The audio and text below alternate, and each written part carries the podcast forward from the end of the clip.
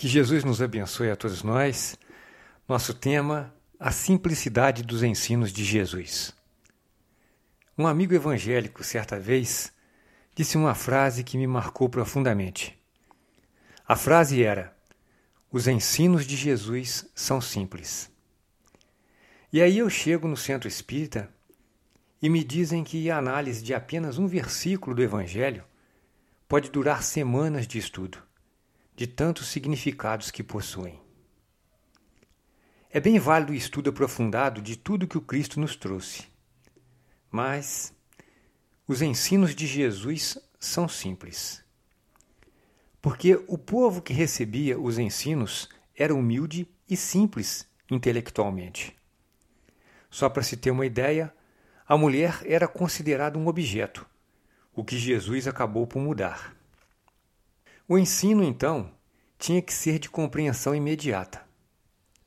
Apenas como curiosidade, um nosso antigo companheiro espírita foi convidado para almoçar com o Divaldo Franco quando este esteve aqui em Juiz de Fora anos atrás. Por coincidência, à mesa, ele sentou-se bem à frente do Divaldo. E ele conta que não poderia perder a oportunidade de fazer uma pergunta ao Divaldo. E fez. Divaldo, quem eram os apóstolos de Jesus? E o Divaldo respondeu: Eram companheiros do Cristo na criação do mundo. E aí muitos se perguntam por que então eles tinham os costumes tão brutos como Pedro, por exemplo. Mas a resposta é bem simples e evidente.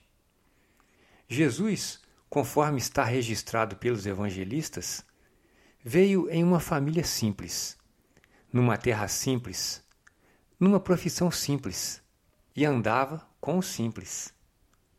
Vestia-se como as pessoas da época e falava aramaico, que era a língua falada pelo povo em muitas cidades e povoações da Galiléia. João Batista, primo de Jesus, vivia no deserto.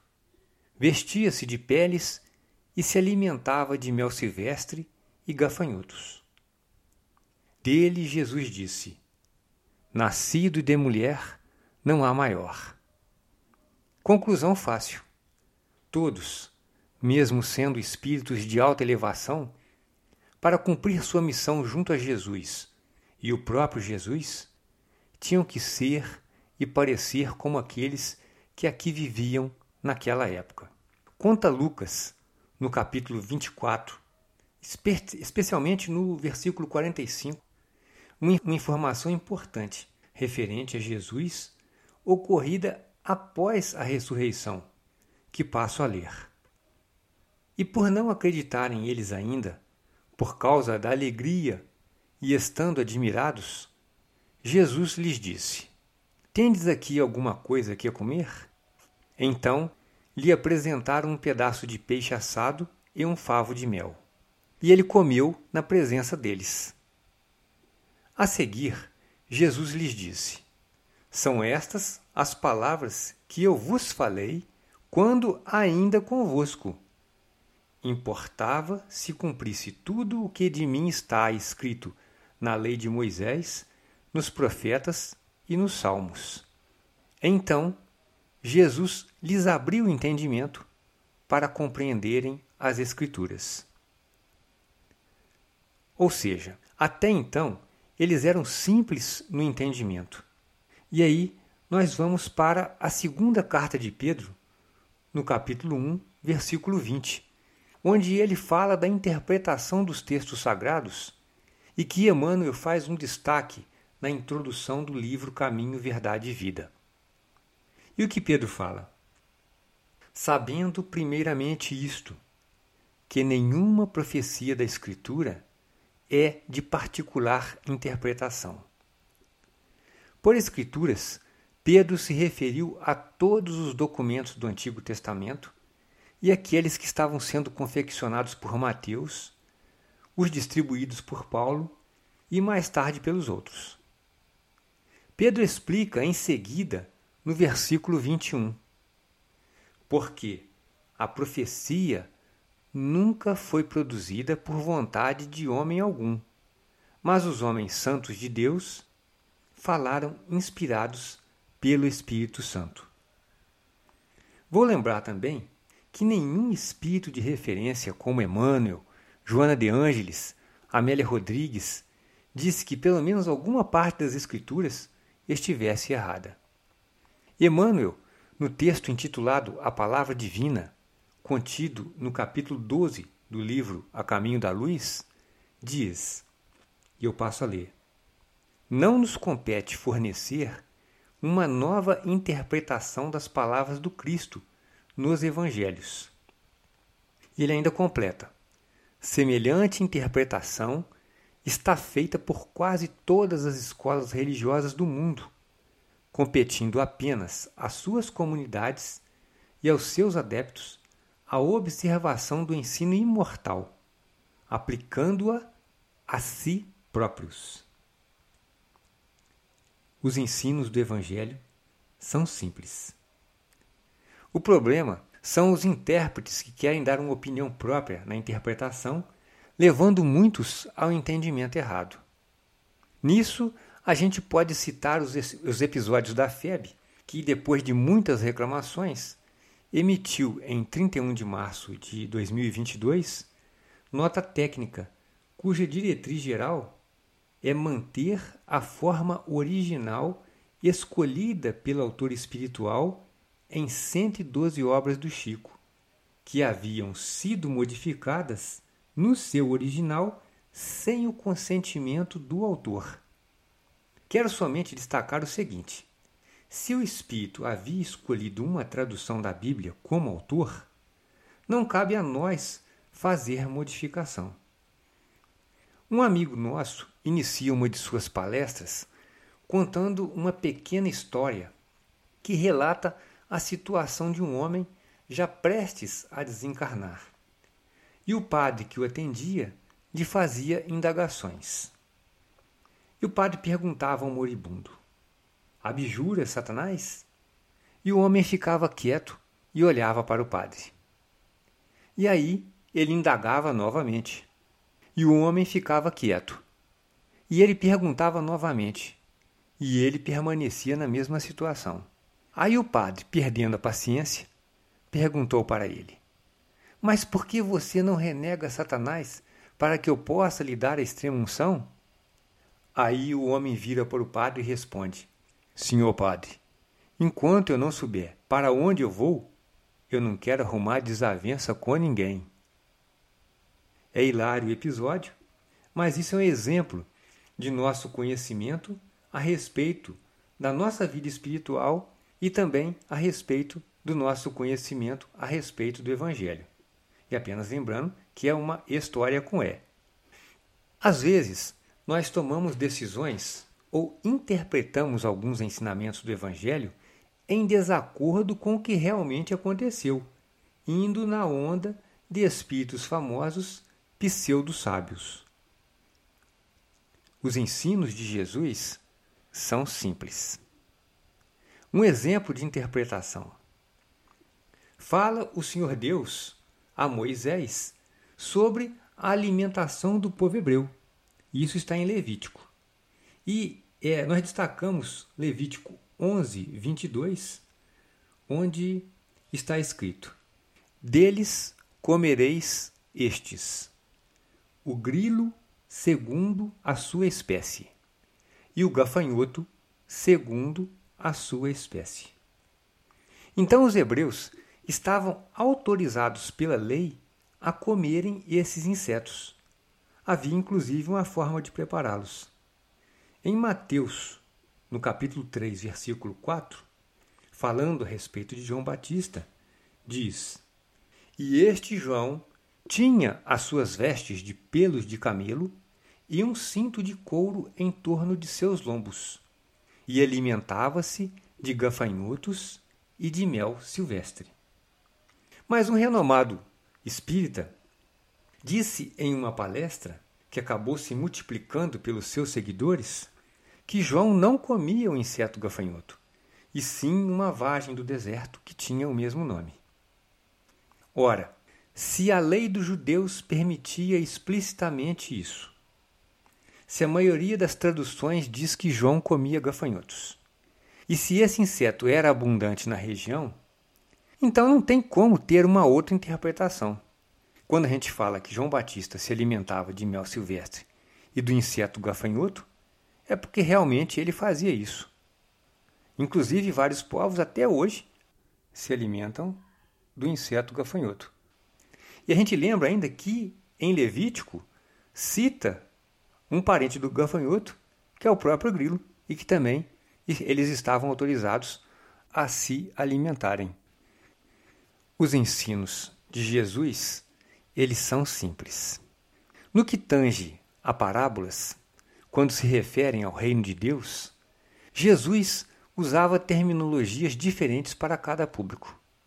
Por exemplo, nosso irmão palestrante da cidade de Patos de Minas, o Simão Pedro, elucida em uma de suas palestras sobre o reino de Deus, da seguinte maneira: Para os pescadores, Jesus falava que o reino de Deus é semelhante a um homem que lançou-se ao mar e pegou peixes grandes e pequenos, preparou os grandes e jogou fora os pequenos.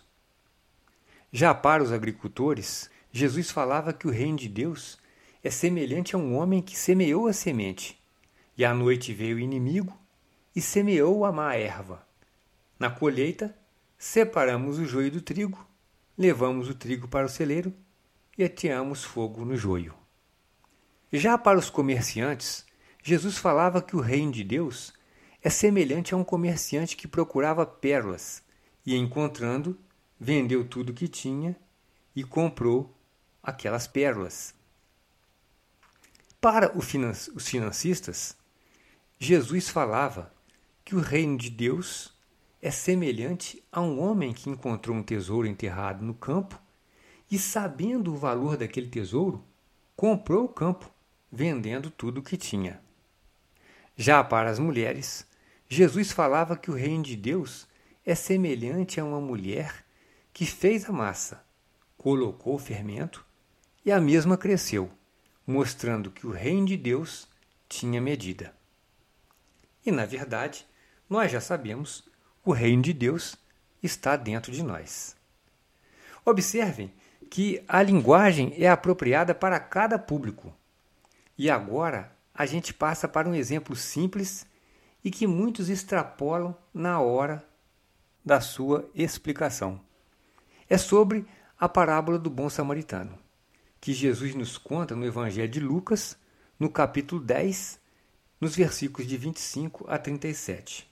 E o evangelista nos conta: E eis que se levantou um certo doutor da lei, tentando-o e dizendo: Mestre, que farei para herdar a vida eterna? Vida eterna para os judeus era mais no sentido de vida perene, ou vida perpétua aqui na terra, cheia de abundância, saúde e prosperidade. Observem que Jesus vai responder de acordo com as escrituras dos judeus. E Jesus lhe disse: Que está escrito na lei? Como lês? E respondendo, o doutor da lei disse: Amarás ao Senhor teu Deus de todo o teu coração, e de toda a tua alma, e de todas as tuas forças, e de todo o teu entendimento e ao teu próximo como a ti mesmo.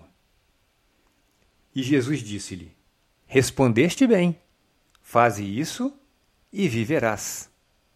Jesus encerra o assunto aqui porque o doutor da lei havia respondido à pergunta. O doutor da lei, porém, querendo justificar-se a si mesmo, pois fez uma pergunta que ele mesmo tinha resposta dentro das Escrituras, disse a Jesus: e quem é meu próximo? E respondendo Jesus, usando a técnica da parábola, que era uma técnica muito utilizada pelos povos orientais, passou a contar. Descia um homem de Jerusalém para Jericó e caiu nas mãos dos salteadores, os quais o despojaram e, espancando-o, se retiraram, deixando-o meio morto. E ocasionalmente descia pelo mesmo caminho certo sacerdote, e vendo-o, passou de largo, ou seja, passou a distância. E de igual modo também um levita, chegando àquele lugar e, vendo-o, passou de largo. Mas um samaritano, povo do qual o judeu tinha ódio histórico, que ia de viagem, não se sabe se subindo ou descendo, chegou ao pé dele e, vendo-o, moveu-se de íntima compaixão. E aproximando-se, atou-lhe as feridas, deitando-lhe azeite e vinho, e pondo-o sobre o seu animal, levando-o para uma estalagem, e cuidou dele. E partindo no outro dia, tirou dois dinheiros, e deu-os ao hospedeiro, e disse-lhe: Cuida dele, e tudo o que demais gastares, eu te pagarei quando voltar. Jesus pergunta ao doutor da lei: Qual, pois, destes três te parece que foi o próximo daquele que caiu nas mãos dos salteadores? E o doutor da lei disse: O que usou de misericórdia para com ele. Disse, pois, Jesus: Vai e faze da mesma maneira.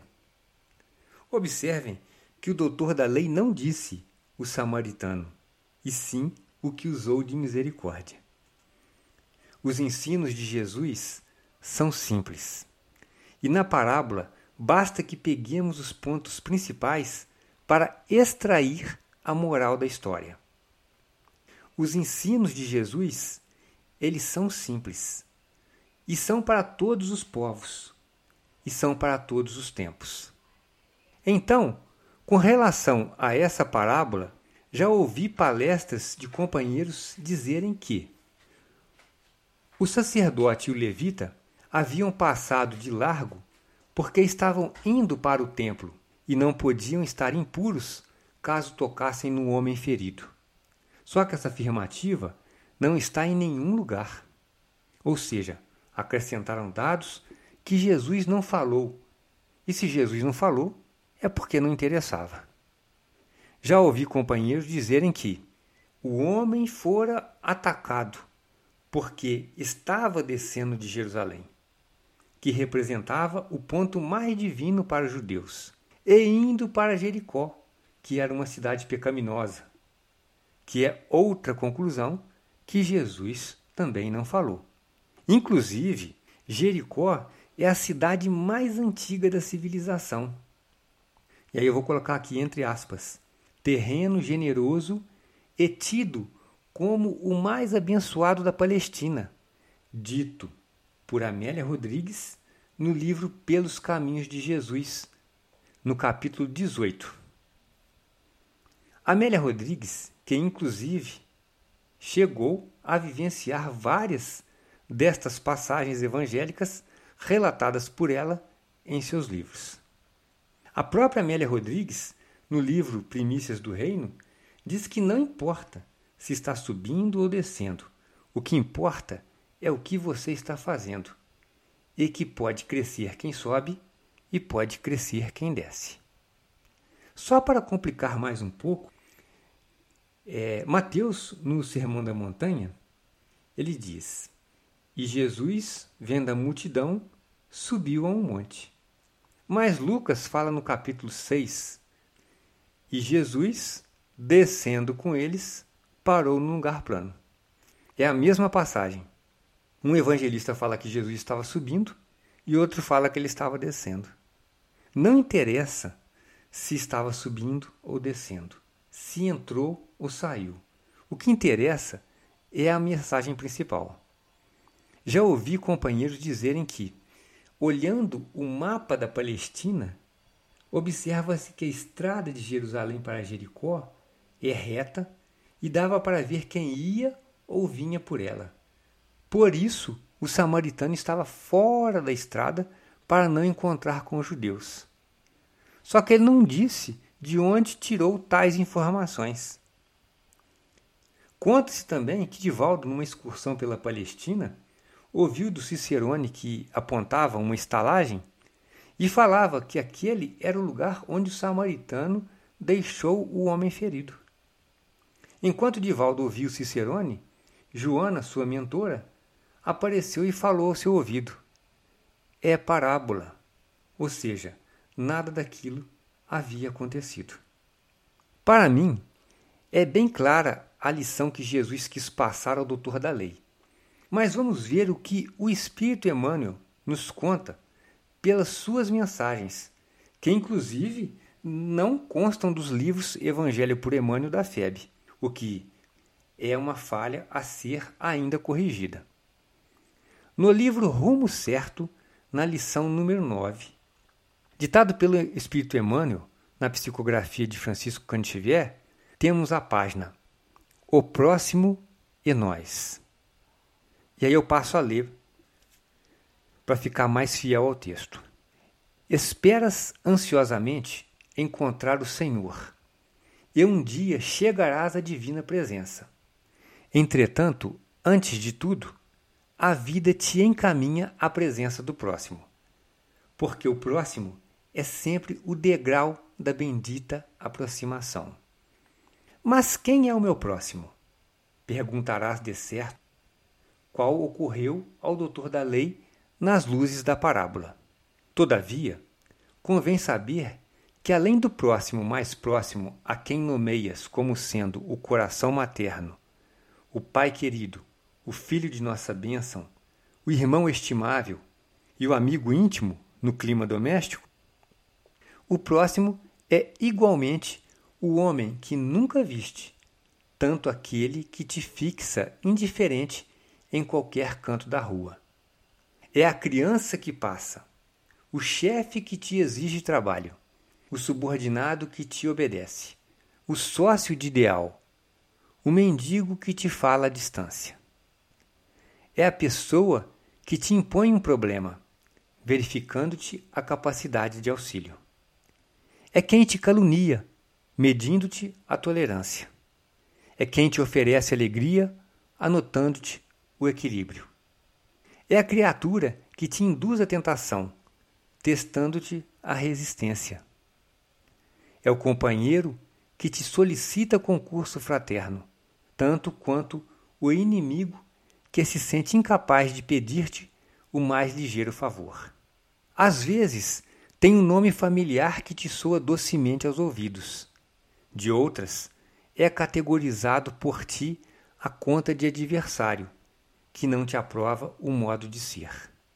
Em suma, o próximo é sempre o inspetor da vida que nos examina a posição da alma nos assuntos da vida eterna. Entre ele e nós se destacam sempre a necessidade e a oportunidade a que se referia Jesus na parábola inesquecível. Peço agora que ouçam o resumo da parábola por Emmanuel. Então ele diz o seguinte: Isto porque o bom samaritano foi efetivamente o socorro para o irmão caído na estrada de Jerusalém para Jericó. Mas o irmão tombado no caminho de Jerusalém para Jericó foi para o bom samaritano o ponto de apoio para mais um degrau de avanço no caminho para encontro com Deus. Emmanuel fala por Chico, ainda em outra oportunidade, sobre o mesmo assunto, na mensagem Receita da Vida Eterna, que passo a ler. Tantas vezes encontramos pela frente a parábola do bom samaritano, e tantas outras nela encontramos inesperados ensinamentos. Repetir costuma cansar, convenhamos. Lições, contudo, existem semelhantes à luz solar que se rearticula diariamente, criando vida renovadora. Realmente, a história contada por Jesus expõe a caridade por brilhante divino, com revelações prismáticas de inexprimível beleza. A atitude daquele cavaleiro desconhecido resume todo um compêndio de bondade. Enquanto o sacerdote e o levita, pessoas de reconhecido valor intelectual, se afastam deliberadamente do ferido, o samaritano para sensibilizado. Até aí, o assunto patenteia feição comum, porque nós todos, habitualmente, somos movidos à piedade diante do sofrimento alheio. Situemo-nos, entretanto, em lugar do viajante generoso. Talvez estivesse ele com os minutos contados. Muito compreensivelmente, estaria sendo chamado com urgência e teria pressa de atingir o término da viagem.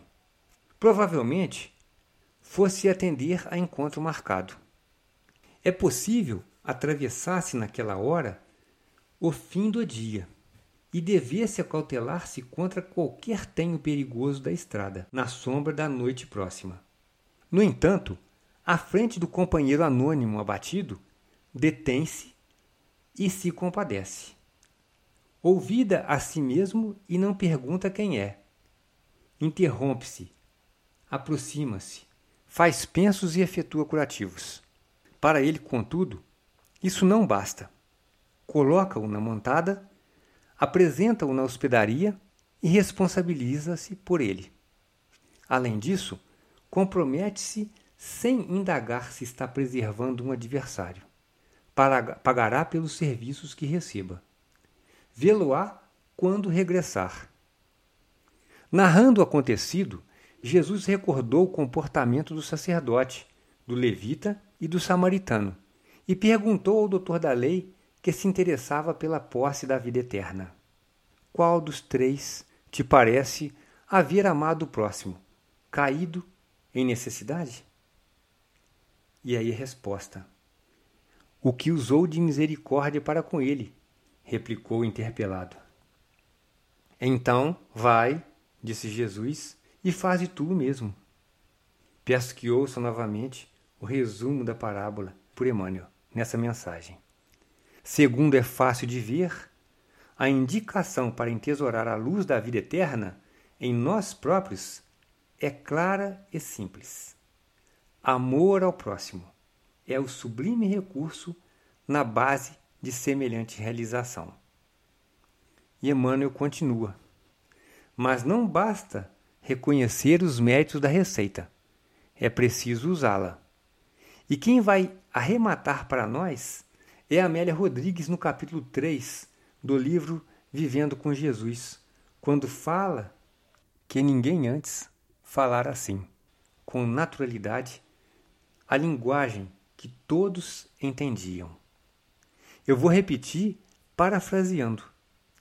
Ninguém antes de Jesus falara daquela maneira, com tal naturalidade, a linguagem que todos podiam compreender. Por isso, os ensinos de Jesus são simples, de fácil interpretação, de fácil compreensão para todos os povos e para todos os tempos. A interpretação tinha que ser literal e imediata para cada grupo a quem Jesus falava. E ainda continua assim. Que Jesus nos abençoe a todos nós. Muita paz.